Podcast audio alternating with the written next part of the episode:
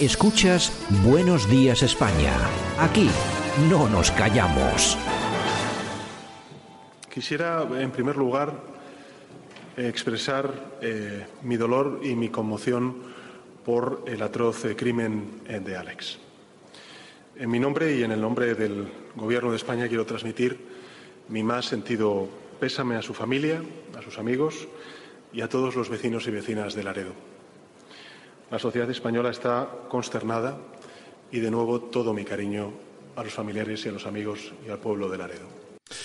Laredo, viva Laredo. Bueno, yo, vamos a ver, dentro de todo lo que es la tristeza de que, que rodea este crimen execrable con responsables políticos que se conocen ya, a mí me parece mentira que el presidente del gobierno salga a dar una rueda de prensa y no sepa exactamente dónde se ha producido el hecho. Vamos a ver. Yo quiero mandar un, saludo eh, muy cariñoso a, bueno, a toda Cantabria, pero a Laredo en concreto, que yo voy mucho por allí. Pero vamos a ver, ¿cómo es posible que esta confusión, vamos a ver, porque si me dice, no, es que no tienes asesores, no, es que tienes 800 asesores para decirte exactamente y para escribirte en el papel en qué pueblos donde se ha producido, que es que no es ni Cantabria, es que es La Rioja. Bueno, es que te puedes equivocar, pero decir, me he equivocado, perdón, Laredo, no, Lardero. No, no, pero, es que, es que lo repite dos veces. Es que lo he dicho dos veces. Es que si me dices una vez, pues bueno, puede llevar a la confusión. Laredo, Lardero, Lardedo. Bueno, puede llevar la confusión, pero se lo dice dos veces. es decir, que en el famoso papel tiene, apuntado Laredo. Es decir, que los 800 asesores que tiene y no son capaces de escribirle un papel y él tampoco es capaz de leer la prensa para darse cuenta de que ese crimen se ha producido en La Rioja y no en Cantabria. En fin, es lo que... Otro expulsado del gobierno, otro expulsado, otro damnificado. Es lo que tenemos. Buenos días, España.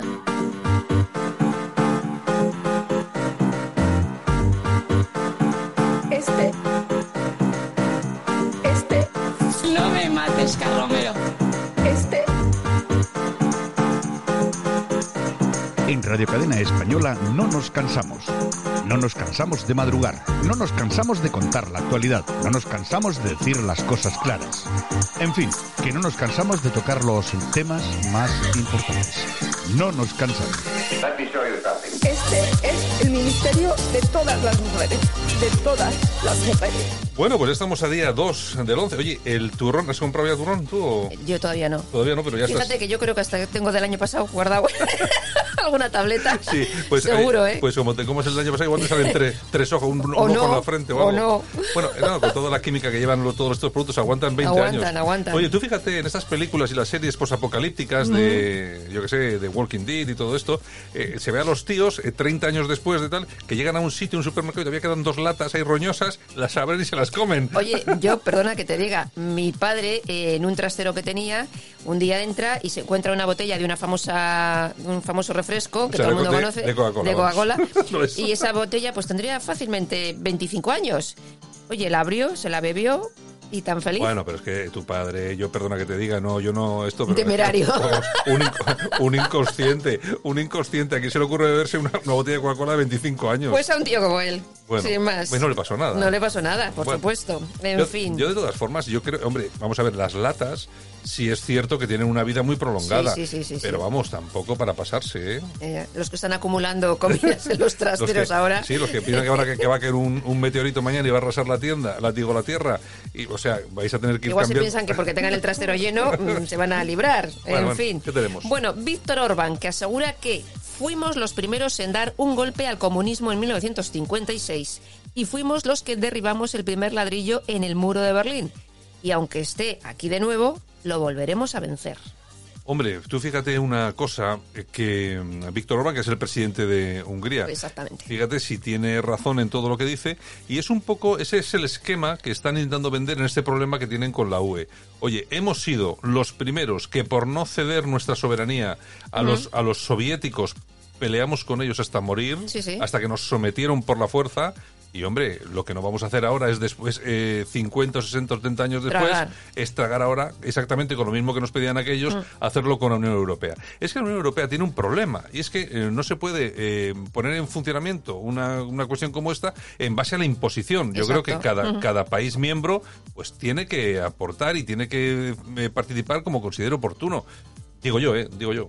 En fin, en fin, en fin. Bueno, y en Nueva Zelanda, oye, también tendrían su precio justo, ¿eh? No te lo pierdas. Como tenemos nosotros aquí, ellos también pueden tenerlo, porque destinan 6 millones de euros de dinero público para estudiar las flatulencias de las vacas.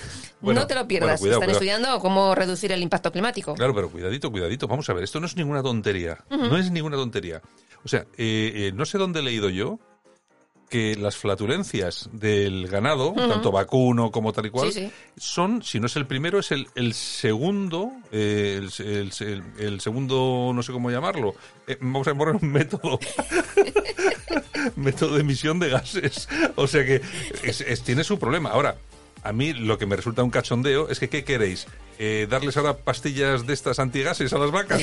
¿O cómo, cómo es esto? Se ponen las farmacéuticas a trabajar volado. Es que, eh, vamos a ver, es que eh, lo que pasa que, claro, hay... Hay, hay- hay-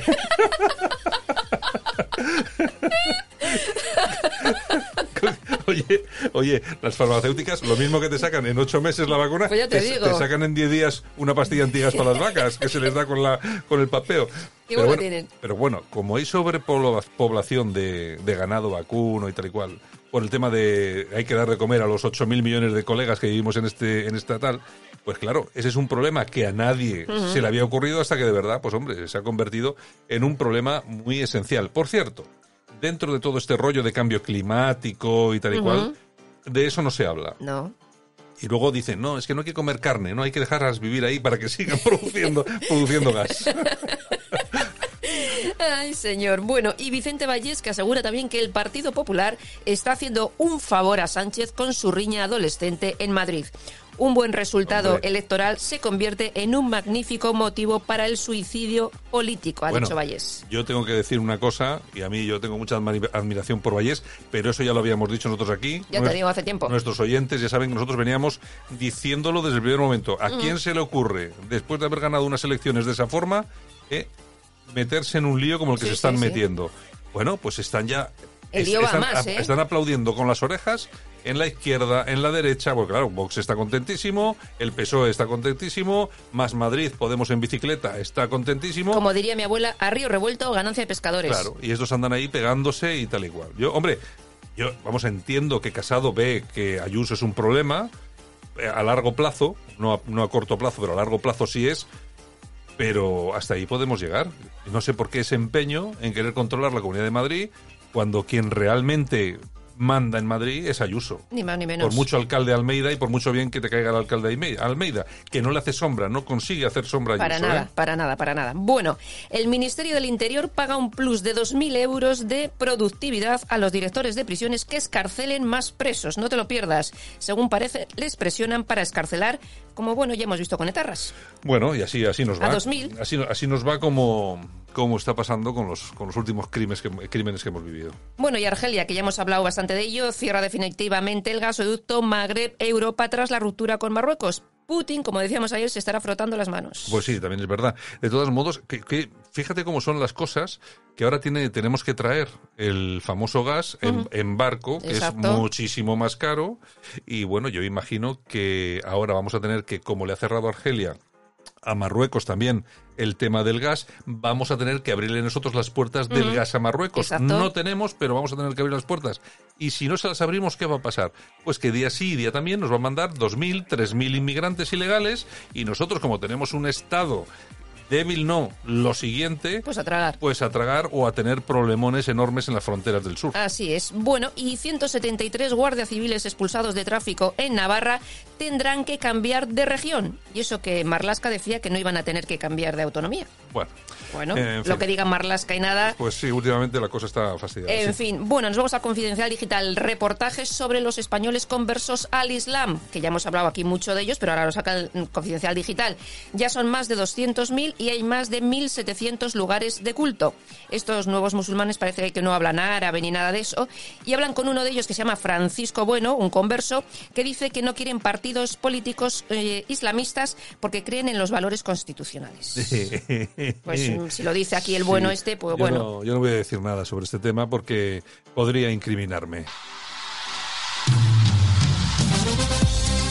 Y nosotros que ya estamos con el precio justo. Vamos a ver hoy cómo nos han metido la mano en el bolsillo y no nos hemos enterado. Hoy vamos a hablar de cuánto nos ha costado la acampada juvenil que ha organizado Ione Belarra para honrar el exilio republicano. 72.000 euros. 72.000 euros en un camping de verano, bueno, de verano o de invierno. Pues exactamente, un campamento, 15 días para 30 jóvenes por los Pirineos y la costa mediterránea, pues eso, para honrar el exilio republicano. 72.000, 15 días, 30 chavales, 2.400 por persona. 2.000 2.400 euros por cada chaval. Exactamente. Nos han costado 15 días de recorrido de exilio republicano. Y yo tengo que recordar que ayer hablábamos de una niña que tenía que hacerse las joyas para comprarse una mano biónica que costaba 60.000. Es decir, es decir, eh, 15.000 menos. Exactamente. Bueno, y a mí me gustaría que esto se sometiese a referéndum. Yo, esto es como en Suiza. O sea, ¿usted qué prefiere? Lo que es que cuesta más el referéndum que, que el, que el tal. Pero es para, es para preguntar a la gente. Hay que buscar una. O sea, ¿usted qué prefiere? ¿Pagarle a 15 tíos que se vayan a 2.400 euros cada uno, que se pasen 15 días de vacaciones viendo el tema del exilio republicano? ¿O pagarle a una niña una mano biónica? A una niña o a quien o a, haga o a quien, o falta. a quien sea, a quien haga sea. falta. Exactamente. O sea, es que vamos a ver que es que parecemos. Es que esto parece de otro planeta. Es un país- Es que, vamos a ver, es que no lo estamos haciendo bien. A mí. eh, no me parece ni de medianamente, ni vamos, de sentido común, desde luego que no. O sea, porque tú puedes estar. A mí, ojo, si nos sobras el dinero, a mí que se gastase como cada uno quisiera. Pero es que no desde- nos sobra, nos pero es falta. que no nos sobra, no tenemos, no nos falta. Lo que pasa es que siempre nos comportamos así. Llevamos a estos tíos a dar una vuelta por los Pirineos y tenemos a la niña sin el brazo biónico. Y las colas del hambre. Resulta que vienen los inmigrantes a Canarias y los meten en hoteles de cinco estrellas. Llega la- el volcán eh, en La Palma y tenemos que ver a todos nuestros compatriotas que han perdido su casa, lo han perdido todo, los tenemos que ver en polideportivos. ¿Pero en qué país se ha visto esto? ¿Pero es que ¿al- ¿Alguien considera que esto es razonable? Bueno, pues no sé. Habrá que hacer una película sobre España. ¿Nos vamos a las toñejas? Vamos a hacer unas, toñejitas, Javi, por Pues favor. vamos a dar a Pedro Sánchez. Nuestro precio, oye, nos tiene endeudados a cada español con 5.523 euros. Multiplica por todos los españoles Solo, solo, una solo, deuda solo 5.000, ya será algo más. por español. Pero ya será algo más. No sé, que hay, dice hay que ver, hay que ver, hay que verla, esa, esa deuda hay que verla que yo creo que es mayor que eso. Bueno, ¿qué más? Pues nos vamos a los aplausos. ¿A quién le vamos a dar? A Víctor Orban. Bueno. A Víctor Orbán. Por no ceder a los chantajes de nadie. Me Bueno, parece muy bien. No sé, de todas formas, yo imagino, eh, está habiendo muchos eh, problemas ahora con Hungría, donde está Orban, también con Polonia. Yo me imagino que ahí va a haber una serie de temas complicados e incluso pueden acabar con la salida de alguno de estos eh, países de, De la Unión. de la Unión. Vamos a ver, pero vamos, la cosa no pinta más por, mal, por- o sea, bien, porque las fricciones son bastante importantes. Y esto que suena de Police.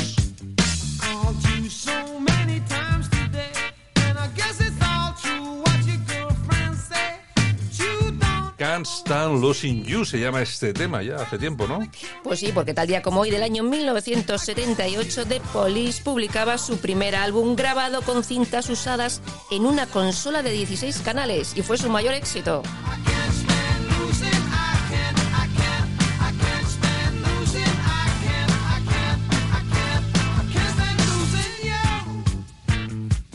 ¿Qué más tenemos? Bueno, tal día como hoy también, pero del año 1958 nace el periodista Juan Ramón Lucas. Cumple 63 años. Felicidades. Felicidades. Eh, ¿Sigue con la misma chica, con la modelo esta? No me acuerdo cómo se llamaba. Efectivamente, yo tampoco me acuerdo, pero ya sé quién es. ¿Y está trabajando en algún sitio ahora? Yo creo que sí, ¿no? Tampoco sí, sabemos sí, dónde.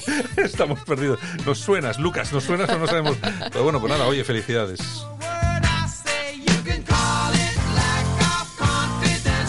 Y tal día como hoy también, pero del año 1913 nacía el gran actor Bart Lancaster. Y tal día como hoy, pero del año 1938 nacía la reina Sofía. Cumple 83 años nuestra reina. Pues muchas felicidades a doña Sofía. Sofía, a la reina. Que a mí, la verdad es que me, me entristece mucho la situación por la que está pasando ahora mismo la Casa Real, ¿eh? todo, ¿eh? Sí, sí, Las sí. metidas de pata del emérito, eh, la reina que siempre se ha comportado fenomenal. Como una reina. Como una reina, es una profesional de su trabajo. Eh, tampoco me parece que, se esté, que, que no estén llevando a cabo las labores como deben hacerlo la actual familia real. me parece, e incluso Leticia, que es muy criticada, a mí me parece que, bueno, está haciendo las cosas muy bien, las niñas estupendo, pero eh, yo creo que todo esto lo ha enfangado el Sí. emérito, ¿eh? Sí, sí, sí, Porque sí, si llega a ser por la reina Sofía, esto no pasa, ¿eh? No pasa, no. Esto no pasa. Bueno, ¿qué Ay, más? señor. Bueno, y también tal día como hoy, pero del año 2003, fallecía el gran escritor Fernando Vizcaíno Casas. Tiene, eh, tiene bastantes obras.